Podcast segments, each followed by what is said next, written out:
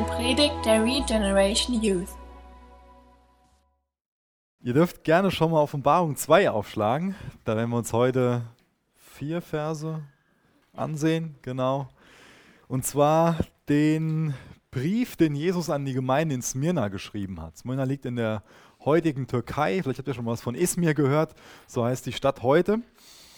Das ist das zweite von insgesamt, oder das ist der zweite von insgesamt sieben Briefen, die Jesus an sieben verschiedene Gemeinden so in der Region in der heutigen Türkei geschrieben hat. Letzte Woche haben wir uns den ersten Brief angesehen.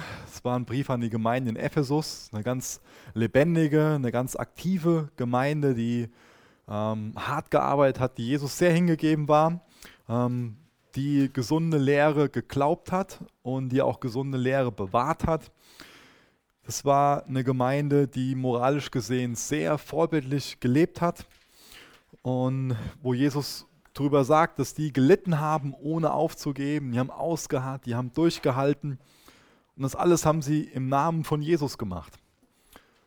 Und wir können jetzt denken, so, wow, was für eine wunderbare Gemeinde. Und die ganzen Sachen sind wunderbar. Und wir haben dann in dem Brief auch so die Kehrseite gesehen. Da war dieses Wörtchen aber. Das kommt ja leider viel zu oft vor, dieses Wörtchen aber. Ja. Da wurde gesagt, aber ihr liebt mich nicht mehr, ihr liebt einander nicht mehr. Das war der große Vorwurf, den Jesus der Gemeinde gemacht hat. Jesus hat der Gemeinde gesagt, ihr liebt mich nicht mehr und ihr liebt einander nicht mehr. Und das war mir wichtig am Anfang nochmal zu betonen, weil mich das nachdenklich gemacht hat. Und weil das in mir die Frage auch irgendwo ganz neu so in, mir aufgekommen ist, wie sieht das aus bei mir persönlich? Wie, wie liebe ich Jesus persönlich? Wie liebe ich Jesus, äh, wie, wie liebe ich euch? Wie liebe ich meine, meine Mitmenschen? Was würde Jesus über uns als, als Jugend sagen? Was würde er uns schreiben? Wo würde er sagen, das läuft und das läuft nicht? Ich glaube, das ist eine wichtige Frage für uns, dass wir uns die stellen. Und genauso wie uns Jesus letzte Woche herausgefordert hat, uns zu fragen, ob wir ihn lieben und ob wir einander lieben. Und genau wie er da einen Wunsch in uns geweckt hat, dass wir ihn mehr lieben wollen und dass wir einander mehr lieben wollen. Genauso ist unser Gebet heute, dass er durch diesen Brief an die Gemeinde in Smyrna zu uns redet. Das ist gut, dass wir sein Wort haben. Es ist gut, dass, dass sein Geist in uns wohnt. Und dass wir beten können. Und das wollen wir jetzt gerade tun. Jesus, danke, dass du lebendig bist. Danke, dass du das Alpha und das Omega bist, der Anfang und das Ende. Danke, dass du derjenige bist, der ja, gelebt hat, der lebt, der aber auch tot war und, und neu zum Leben gekommen ist. Und ich möchte dich bitten, dass wir das heute sehen, dass du lebendig bist. Und ich möchte dich bitten, dass du durch diesen Brief zu uns redest. Darum bitten wir dich, und ähm, danach haben wir eine Sehnsucht, dass du in unser Leben hineinsprichst, in Jesu Namen. Amen. Ich lese mal den ersten Vers vor, das heißt Offenbarung 1, Vers 8. Hm. Gut, dass ihr aufpasst. Wow. Offenbarung 2, Vers 8. Schreibe diesen Brief dem Engel der Gemeinde in Smyrna dabei belasse ich es mal. Ich habe das eben schon gesagt, dass Smyrna das heutige Izmir ist. Das heißt eine ähm, Hafenstadt an der türkischen Küste. Ein bisschen nördlich gelegen von Ephesus, war so ein bisschen im Wettstreit mit Ephesus. Ich habe letzte Woche schon einiges zu, zu, der Kultur da gesagt. Vieles davon lässt sich so auf, auf Smyrna übertragen. Ähm, aus dem Geschichtsunterricht oder weil ihr irgendwelche Online-Spiele, Strategie-Sachen zockt, wisst ihr, dass überall da, wo eine Hafenstadt war in der Antike, dass da auch Reichtum ist. Das trifft auch wieder auf Izmir zu, ähm, auf Smyrna zu. Das ist eine ganz reiche Stadt. Auch eine ganz heidnische Stadt, Stadt voller Tempel, wo ganz viele verschiedene Götter und Göttinnen angebetet wurden und die auch sehr dafür bekannt war, dass sie den Kaiser, den römischen Kaiser, als Gott verehrt hat. Ich lese mal in Vers 9 weiter bis Vers 11. Da sagt Jesus über diese Gemeinde, ich weiß von deinen Leiden und von deiner Armut, aber du bist reich. Ich kenne den Spott derer, die gegen dich arbeiten, die sich als Juden ausgeben es aber nicht sind, weil ihre Synagoge eine Synagoge des Satans ist. Fürchte dich nicht vor den Leiden, die dir bevorstehen. Der Teufel wird einige von euch ins Gefängnis werfen und euch versuchen. Ihr werdet zehn Tage lang verfolgt werden. Bleibe treu bis zum Tod. Bleibe treu bis zum Tod. Dann will ich dir den Siegeskranz des ewigen Lebens geben. Wer bereit ist zu hören, der höre auf das, was der Geist den Gemeinden sagt. Wer siegreich ist, dem wird der zweite Tod nichts anhaben können. Wir haben jetzt hier davon gelesen, dass den Christen in Smyrna das Leben von zwei verschiedenen Bevölkerungsgruppen wirklich schwer gemacht würde, wurde. Sehr, sehr schwer, äußerst schwer. Das ist zum einen die jüdische Bevölkerungsgruppe gewesen und zum anderen auch ganz treue römische Bürger. Durch die jüdische Bevölkerungsgruppe gab es einen ganz heftigen Widerstand, weil sie sich angegriffen gefühlt haben. Die haben ja Jesus nicht als, als den Messias, als den Erlöser angenommen. Die haben nicht an Jesus geglaubt. Die haben nicht darauf vertraut, dass das, was da im Alten Testament versprochen wurde über den Messias, dass das auf Jesus zutrifft. Das haben sie nicht irgendwie zusammenbekommen. Und sie haben Jesus abgelehnt. Sie haben ihn nicht angenommen als Erlöser und haben dadurch die Christenheit, das, das Neue, was da aufgesprost ist, ähm, als Kritik an ihrer Religion verstanden und haben sich sehr krass dagegen zur Wehr gesetzt. Haben alles getan, um den Christen damals das Leben schwer zu machen. Sie haben die Christen gehasst, weil sie Jesus abgelehnt haben und es als einen Angriff auf, auf ihre Religion wahrgenommen haben. Und da gebraucht Jesus hier eine, eine ja, heftige Worte. Er schreibt, eine Synagoge des Satans. Das ist ganz deutlich. Und hier will ich mal so einen kleinen Exkurs machen. Denn leider ist es so, dass in der Vergangenheit Christen gelebt haben, und vielleicht gibt es auch heute noch welche, die damit ihren Antisemitismus begründet haben, die damit ihren Judenhass begründet haben, was vollkommen falsch ist. Es gibt Leute, die sagen so, ja, pff, die Juden, die sind weniger wert, die werden doch auch hier von Jesus als Synagoge des Satans bezeichnet. Und das ist absolut falsch, das so zu verdrehen. Die Bibel ist gegen jegliche Form von Antisemitismus oder ausgeweitet gegen jegliche Form von irgendwie einem Rassismus, gegen irgendeinem Klassendenken. Ich hoffe, dass uns das allen klar ist. Das lesen wir so oft in der Bibel, dass das uns gesagt wird ähm, dass in Christus, dass da weder Frau noch Mann, dass da weder armer noch reicher ist, wo, wo alles Mögliche verglichen, wo wir gesagt bekommen, wir sind alle gleich. Vor Gott sind wir alle gleich, stehen alle auf einer Ebene. Wir alle sind im Ebenbild Gottes erschaffen, haben für Gott den gleichen Wert. Wir alle sind gleich wertvoll für ihn. Aber was bedeutet das dann hier, dass die als Synagoge des Satans bezeichnet werden? Ja eben schon beschrieben, dass die, die Christen massiv verfolgt haben und dass sie ähm, Jesus ganz bewusst abgelehnt haben und gesagt haben, das ist kein Gott, sondern das ist ein, das ist ein falscher Prophet. Ja. Synagoge bedeutet so viel wie Versammlung, Versammlung des Satans. Von der Versammlung Gottes, von der Gemeinde, wird es erwartet, dass die Gemeinde Gottes Willen tut. Das macht sie zu einer Gemeinde. Ja. Und das Gleiche lässt sich auf so eine Versammlung, eine Synagoge Satans anwenden. Das heißt, was hier über die ausgesprochen wird, ist nicht so eine Sache, dass das generell über die Juden gesagt wird, dass sie die Synagoge des Satans sind, sondern dass speziell über die Juden, die die Christen dort in Smyrna verfolgt haben, dass über die gesagt wird, ihr seid die Synagoge des Satans. Man hätte auch andere Worte wählen können, nämlich sagen können, ihr macht euch dienstbar für den Teufel. Ihr seid damit beschäftigt, den Willen des Teufels zu tun und nicht den Willen Gottes. Das ist der Vorwurf, dass sie sich wie Werkzeuge in des Teufels Hände begeben und sich vom Teufel für seine Zwecke missbrauchen lassen. Also ganz wichtig, da waren vor Ort Leute, wo der Vorwurf gemacht wird. Und hier wird nicht generell was zu einer gewissen Personengruppe gesagt. Ganz wichtig. Zu der nächsten Personengruppe, ähm, die die Christen angegriffen haben. Das sind die römischen Bürger gewesen. Ich habe das eben schon mal genannt, äh, benannt. Das ist mir dafür bekannt war, dass sie besonders, äh, dass die Leute in Smyrna, dass die dafür bekannt waren, dass die dem römischen Kaiser besonders treu waren. Da ist von, habe ich von einer Begebenheit gelesen, da ist in der Nähe davon ein Kampf gewesen und es war sehr kalt und die römischen Soldaten haben gefroren.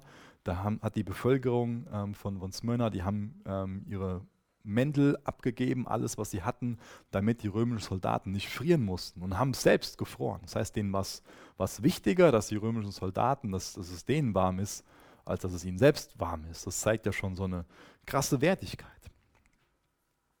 Und die haben den Kaiser damals als Herrn und Gott verehrt. Das heißt, hier geht es nicht darum, dass die einfach nur Respekt gegenüber der Obrigkeit hatten. Ja, das sollen wir auch haben. Wir sollen unsere Regierung ehren. Wir sollen Respekt vor denen haben. Wir sollen für die beten.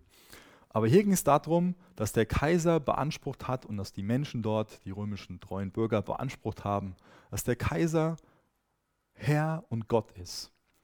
Und das konnten logischerweise die Christen damals nicht akzeptieren. Und das soll, sollte auch für uns ein Unding heute sein. Irgendjemanden neben Jesus Christus als Gott zu akzeptieren oder als Gott zu verehren, als Gott anzubeten. Und das wurde denen als Rebellion ausgelegt, dass sie nicht gesagt haben, der Cäsar ist Herr, der Cäsar ist, ist Gott. Und deswegen wurden die zum Beispiel vom Handel ausgeschlossen. Deswegen wurden die aus der Gesellschaft ausgeschlossen. Deswegen bekamen sie keine Arbeit mehr. Und Arbeitslosigkeit damals hatte, war direkte Folge, dass einfach ganz schlimme Armut ausgebrochen ist. Damals gab es logischerweise nicht so ein Sozialsystem, wie es heute gibt. Das heißt, es hatte Konsequenzen, dass sie Jesus treu gewesen sind. Die Konsequenz war Armut. Und in diesen beiden Bevölkerungsgruppen, da haben die Christen in Smyrna sehr gelitten.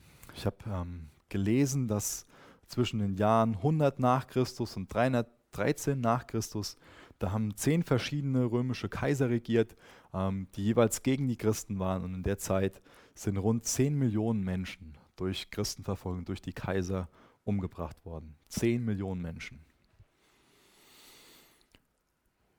Was Jesus hier macht, ist, in dem Brief sagt er ihnen einige Dinge über ihre Zukunft voraus, über das, was vor ihnen liegt.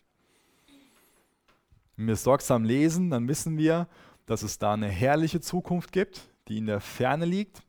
Über die Zukunft sagt er ihnen was. Das heißt, er sagt ihnen schon, hier das Ende wird auf jeden Fall gut sein. Wenn es noch schlecht ist, dann ist es noch nicht das Ende. Sagt ihnen, der zweite Tod wird euch nichts anhaben. Er prophezeit denen eine wunderbare, herrliche Zukunft. Aber prophezeit denen auch viele krasse Sachen für die Zeit, die in der direkten Zukunft liegt. Das heißt, drei Sachen, die er denen prophezeit, ist zum einen Leiden, Trübsal, Armut und auch Gefängnis. Die mussten für ihren Glauben wirklich leiden. Dieses Wort, was da für Leiden steht, das kann man auch mit Trübsal übersetzen. Das beschreibt einfach einen ganz großen Druck, der einen zermalmt, eine Last, die man trägt, unter der man zerbricht. Einfach ein riesengroßes Gewicht, was auf einem lastet und, und was einem erdrückt. Ich habe mir mal das Wort Armut ein bisschen näher angesehen und da gibt es im Griechischen verschiedene Worte für. Ähm, zwei Stück. Das eine beschreibt eine Armut in dem Sinne, dass man ähm, so, ja, vielleicht kann man sagen, von, von der Hand in den Mund lebt. Dass man nicht irgendwie viel auf der Seite hat und, und davon irgendwie leben kann, sondern dass man einfach hart arbeiten muss, um, um täglich über die Runden zu kommen. Aber das Wort, was, was hier mit, mit ähm, Armut, was Armut beschreibt, das beschreibt ganz bittere Not, bittere Armut, das wirklich, dass es existenziell ist, ja, dass da einfach zu wenig da ist, um leben zu können. Viele von den Christen sind damals Sklaven gewesen, ähm, andere sind aus eben genannten Gründen arbeitslos gewesen, die haben einfach nichts gehabt. Was ich auch interessant finde, ist, dass es im Neuen Testament oft so ist, dass christlicher Glaube und Armut so Hand in Hand geht. Und dann wird denen auch Gefängnis prophezeit. Denen wird gesagt, viele von euch kommen ins Gefängnis. Und auch Gefängnis ist nicht mit dem Gefängnis zu vergleichen, wie wir das vielleicht heute kennen. Sondern es war damals oft so, dass das Vorspiel vom Tod, das, das Ende. Viele kamen nur noch tot aus dem Gefängnis raus. Im Zusammenhang wird dann auch mit zehn Tagen was gesagt, das beschreibt, dass diese, diese Verfolgung, diese Qual, das ähm, ist jetzt hier nicht wörtlich zu nehmen, diese zehn Tage, sondern ähm, es ist eine symbolische Zahl, wie viele Zahlen in der Offenbarung. Ähm, das steht dafür, dass die Verfolgung heftig ist, aber kurz ist. Das steht dafür, dass ähm, das einen Anfang hat und auch ein bestimmtes Ende. Und symbolisiert auch viel darüber, dass das Gott ähm, die Kontrolle darüber hat und bewusst dem Ganzen ein Ende setzt. Ich habe mir so die Frage gestellt, ähm, was ist das für eine Aussicht? Was würde ich machen, wenn Jesus mir einen Brief schreiben würde und mir sagen würde, du wirst furchtbar leiden, du wirst absolute Armut erleben und du kommst ins Gefängnis für deinen Glauben, für deine Treue. Und mir dann sagen würde, oh, fürchte dich nicht, halte durch, sei treu bis zum Tod. Was ist das für eine Aussicht? Was, was wäre das, wie, wie würde das bei uns heute so ankommen? Wie würden wir darauf reagieren? Wäre das so eine Sache, wo wir sagen würden, okay Gott, ähm, das kannst du nicht ernst meinen, oder? Wirklich? Leiden, Armut, Gefängnis? Ich glaube doch an dich, damit ich ein einfacheres Leben habe, ein angenehmeres Leben habe. Durch dich habe ich doch Leben, Überfluss und ich segel auf so einer Wolke dem Himmel entgegen.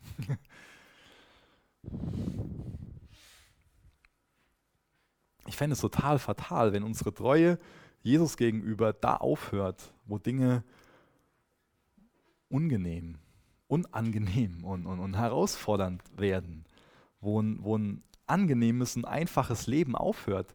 Kann es sein, dass da oft unsere Treue zu Jesus auch aufhört? Wo wir irgendwo, ja, Jesus, dir nachfolgen? So auf der Sonnenseite des Lebens, Jesus, da folge ich dir gerne. Aber so durch das Tal des Todesschattens, da darfst du alleine durchgehen. Ich lese mal ein paar Verse vor aus 2. Korinther 6, Vers 7. Zuverlässig haben wir die Wahrheit gepredigt und Gottes Kraft wirkt in uns. Unsere einzige Waffe zum Angriff wie zur Verteidigung ist Gerechtigkeit. Wir dienen Gott, ob die Menschen uns nun ehren oder verachten, ob sie uns verleumden oder loben. Wir meinen es ehrlich, doch sie schimpfen uns Verführer. Gott kennt uns, doch für sie sind wir namenlose. Wir sind dem Tode nahe, doch wie ihr seht, leben wir noch. Wir wurden misshandelt, aber wir sind nicht gestorben. Unser Herz ist voll Leid und doch erleben wir ständig neue Freude. Wir sind arm, aber wir machen andere reich. Wir besitzen nichts und haben doch alles.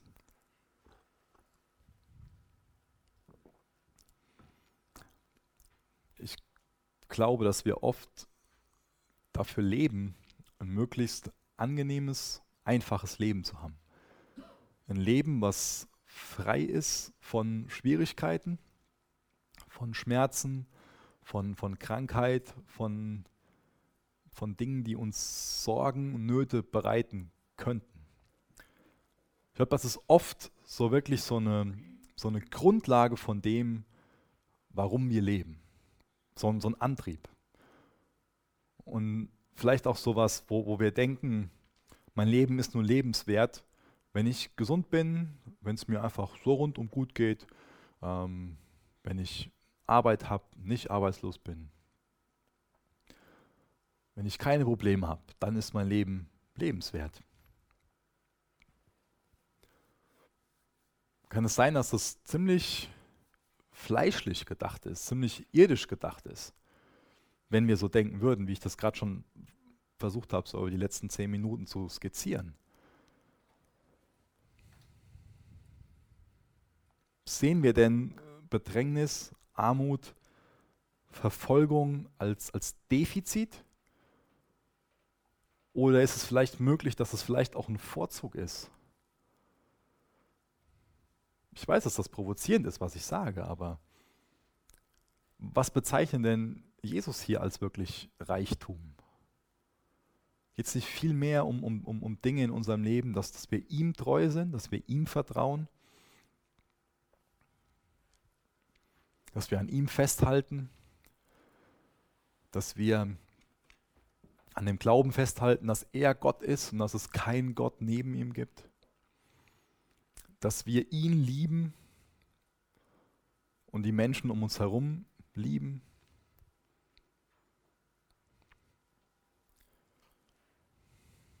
Ich finde es interessant, dass er hier so das Thema Finanzen anspricht und auch das Thema Zukunft anspricht.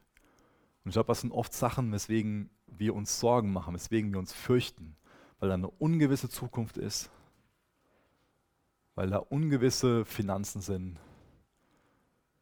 Und dann denken wir oft viel darüber nach. Wir fokussieren uns darauf. Und ah, wie soll das werden? Und wenn ich nur mehr Geld hätte, wenn ich nur wüsste, was dann, ob das klappt. Und ich kann das ja noch gar nicht, weil ich weiß ja noch nicht, dass das und das und jenes und Zukunft, Finanzen. Ich glaube, das sind oft Sachen, weswegen wir uns komplett den Kopf zerbrechen.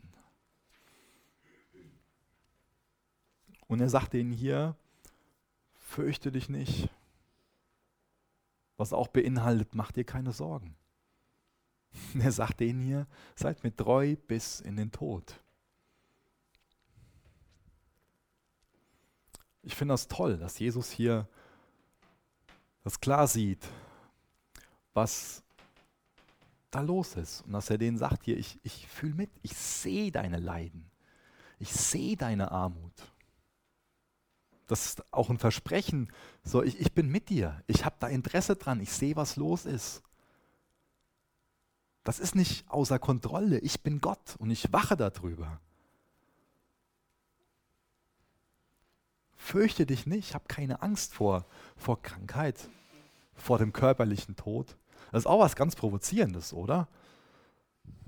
Für uns ist, glaube ich, oft der Gedanke an den körperlichen Tod das Schlimmste, was sein könnte, oder der körperliche Tod das Schlimmste, was sein könnte. Was Gott hier sagt, ist, es gibt was Schlimmeres als den körperlichen Tod. Es ist ein Bewusstsein von uns, dass es was, Schlimmer, was, was Schlimmeres gibt als den körperlichen Tod. Nämlich den ewigen Tod, die ewige Trennung von Gott ist weitaus schlimmer als der körperliche Tod. Fürchte dich nicht ich bin bei dir. Das will uns, das will uns Jesus heute neu sagen. Er ist derjenige, der treu ist, der vorausgeht, der mit uns geht. Wir können nicht aus uns selbst heraus treu sein, aber wir können uns entscheiden, unsere Augen auf ihn zu heften, auf ihn zu schauen, auf den, der treu ist. Und das kann uns treu machen. Und dann haben wir auch so rückblickend auf Ephesus, wenn wir auf den schauen, der treu ist, dann sehen wir die Liebe, dann wissen wir, wir sind zuerst geliebt, dann können wir ihn lieben, dann können wir einander lieben. Dann haben wir eine Grundlage, um zu leben.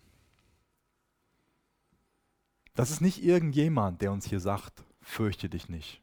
Und der uns auch sagt, sei mir treu bis in den Tod. Das ist der Schöpfer des Universums.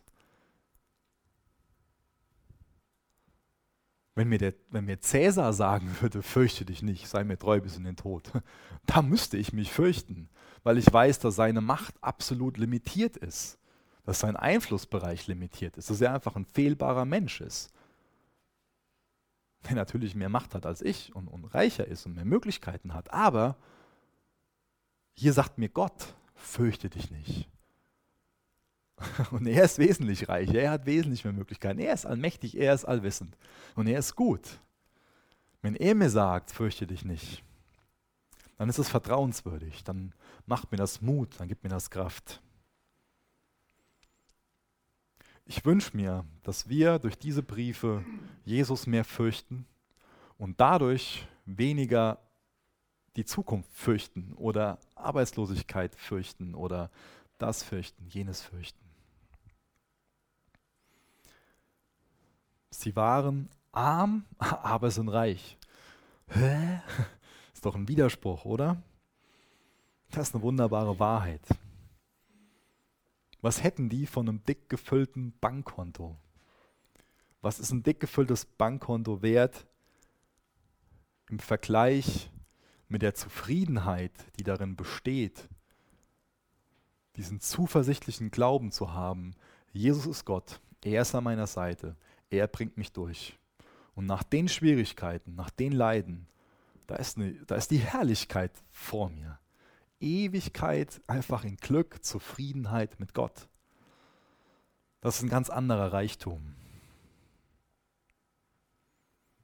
Ich finde es interessant, dass diese Christen durch diese krassen Umstände, durch die Armut, durch die Leiden, durch das Gefängnis nur noch reicher wurden. Und in unserem Denken ist es oft so was, wenn das und das in meinem Leben ist, dann ist es nicht mehr lebenswert. Aber die kriegen ihr gesagt, ihr werdet reicher durch diese Dinge. Es macht keinen Sinn, Angst vor solchen Sachen zu haben, uns zu fürchten, sondern es macht Sinn, dass wir unsere Augen auf Jesus richten, dass wir ihn fürchten, dass wir uns von ihm die Kraft geben lassen, durch alles durchzugehen. Und dadurch können wir die Dinge noch gewinnbringend benutzen. Und die bekommen dann so eine Krone ähm, vor Augen gemalt, die sie bekommen können, wenn sie treu bleiben. Die waren damals genauso sportbegeistert, wie wir es heute sind. Das heißt, für die hat sich viel darum gedreht, ähm, oder lass ein bisschen erklären. Ähm, damals gab es da ganz bekannte Spiele, vielleicht sowas ähnliches wie die Olympischen Spiele, gab es auch dort in Smyrna. Und dort gab es als Belohnung, wenn man gewonnen hat, so einen Siegeskranz oder eine Krone. Das heißt, für ganz viele Leute hat sich damals nur darum gedreht, so eine Krone bei so Sportwettbewerben zu gewinnen. Oder zumindest hat sich darum gedreht, dass das Idol so eine Krone gewinnt. Und das ist auch, glaube ich, wieder so ein bisschen Sarkasmus, der hier gebraucht wird. Ich glaube ehrlich, dass Gott sarkastisch ist, auch wenn, naja. Ähm, indem er hier darauf aufmerksam macht, so, hey, nach dem Motto, was habt ihr davon, bei so einem komischen Wettlauf eine Krone zu bekommen? Ähm, ihr könnt von mir eine Krone für euer Leben bekommen. Auch das ist eine ganz andere Aussicht, oder? Das hat einen ganz anderen Wert. Jakobus 1, Vers 12, da steht, Gott segnet denjenigen, der die Prüfung des Glaubens geduldig erträgt. Wenn er sich bewährt hat, wird er das ewige Leben empfangen, das Gott denen versprochen hat, die ihn lieben. Und in Philippa 3, Vers 13 lese ich auch noch eben vor, Nein, liebe Freunde, ich bin noch nicht alles, was ich sein sollte. Aber ich setze meine ganze Kraft für dieses Ziel ein. Indem ich die Vergangenheit vergesse und auf das schaue, was vor mir liegt, versuche ich das Rennen bis zum Ende durchzuhalten und den Preis zu gewinnen, für den Gott uns durch Christus Jesus bestimmt hat. Was für ein Rennen läufst du? Was versuchst du mit deinem Leben zu erreichen? Für welches Ziel rennst du? Was, was treibt dich an? Lebst du für was Geistliches? Lebst du auf, auf Jesus ausgerichtet? Hast du Ziele, die, die ihn betreffen? Hast du, du willst ein Leben leben, das auf die Ewigkeit ausgerichtet ist? Oder lebst du irgendwie, rennst du irgendwas für, für einen Lauf, um nur was Irdisches zu, zu verdienen? Das eben sehr oft betont, dass die Christen damals von der Gesellschaft sehr ausgegrenzt wurden, dass die angegangen wurden, dass denen schlimme Vorwürfe gemacht wurden. Das heißt, die haben kein Lob und keine Bestätigung durch die Menschen um sich herum bekommen, sondern es war nur Anfeindung. Aber wisst ihr was?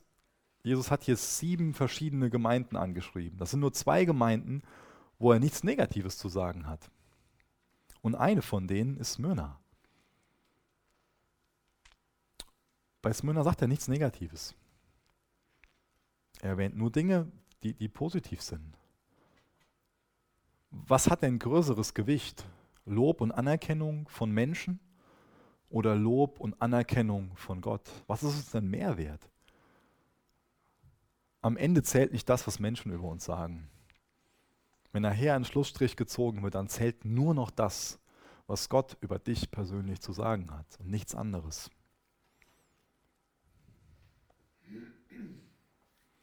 Was ich noch interessant finde, ist, dass in dem Text nicht alle möglichen großen Werke beschrieben werden, die die getan haben, dass sie dafür gelobt werden, sondern die werden für die Treue gelobt. Treu sein kann jeder. Treu sein können wir, indem wir auf Jesus schauen. Für uns hat das oft so einen großen Stellenwert, was eine Gemeinde alles macht oder was wir persönlich alles machen. Das sind die Sachen, die ich am Anfang von Ephesus vorgelesen habe. Die waren total aktiv, denen war Gerechtigkeit wichtig, soziale Gerechtigkeit. Voll wichtig, was da für eine Lehre ist. Und, und die ganzen Sachen, die ich aufgezählt habe, wo wir so denken, hey, die waren so aktiv, so viele Sachen. Das muss doch alles, boah, muss doch so toll gewesen sein. Aber seht ihr, auch hier ist wieder ein ganz anderer Maßstab da. Da wird die Treue hervorgehoben. Wie wichtig ist uns Treue und Liebe? Das sollte uns wesentlich wichtiger sein, als sonst wie aktiv zu sein. Ich will euch noch einen Abschnitt vorlesen. Ähm, und zwar ist das eine Sache, die passiert ist, so 100 nach Christus. Ähm, da hieß der Pastor von der Gemeinde in Smyrna Polycarp, vielleicht habt ihr noch was gehört im Religionsunterricht von Kirchenvater.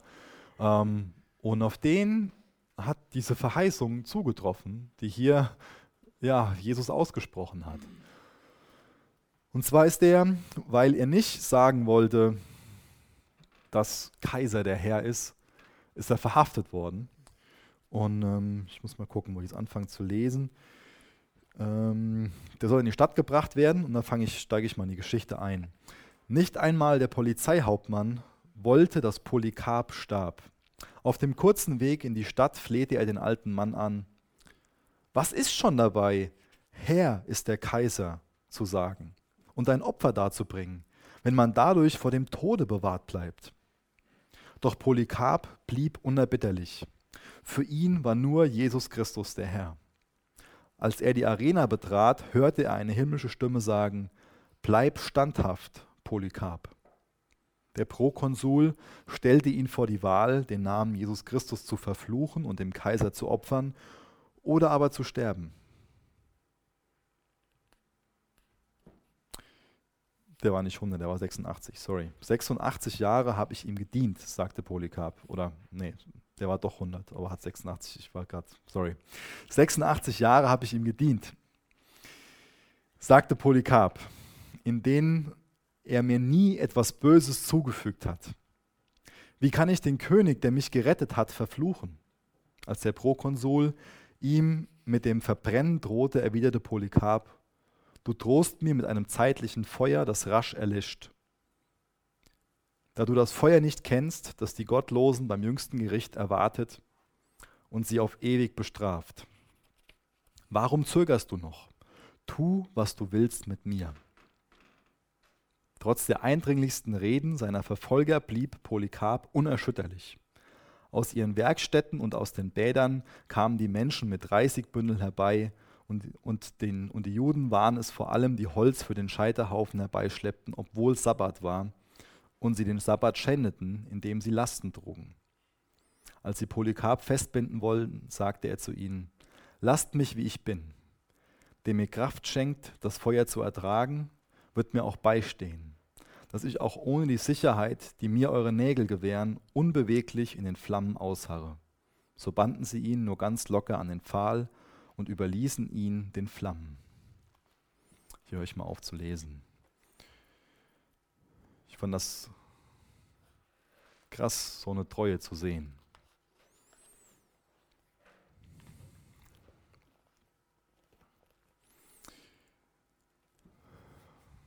Wie sieht das mit, mit uns aus, wenn wir das hören? Das fürchte dich nicht, das hören wir gerne, aber wenn wir dann wissen, dass da auch wirklich Dinge sind, die auf uns zukommen, die uns natürlicherweise Angst machen, wie hört sich das dann für uns an, dieses fürchte dich nicht? Wie empfinden wir das, wenn wir gesagt bekommen, sei treu bis in den Tod? Wo oder wie weit geht unsere Hingabe? Das ist eine Sache, die wir bestimmt nicht nur so jetzt gerade so im Kopf sagen können. Es ist die fraglich, wie genau die Antwort ist.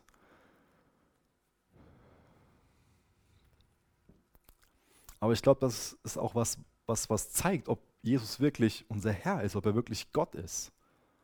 Ob wir uns das gedanklich überhaupt vorstellen können, ihm treu zu sein, auch wenn es so einen Preis hat.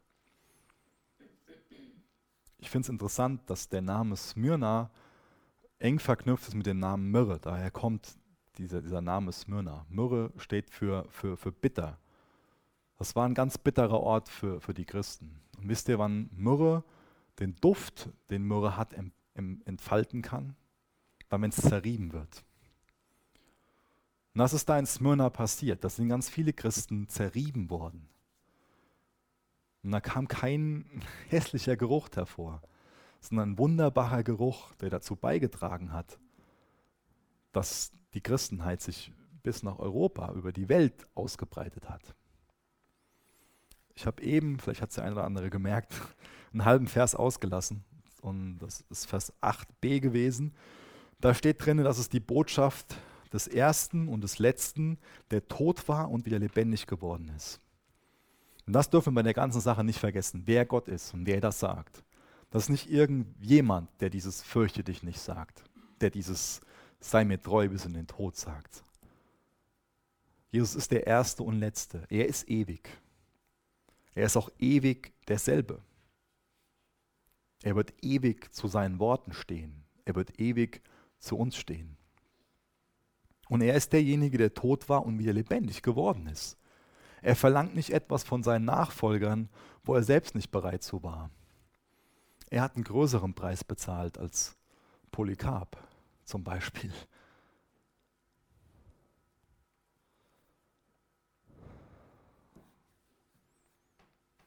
Ich bete jetzt noch einfach zum, zum Abschluss.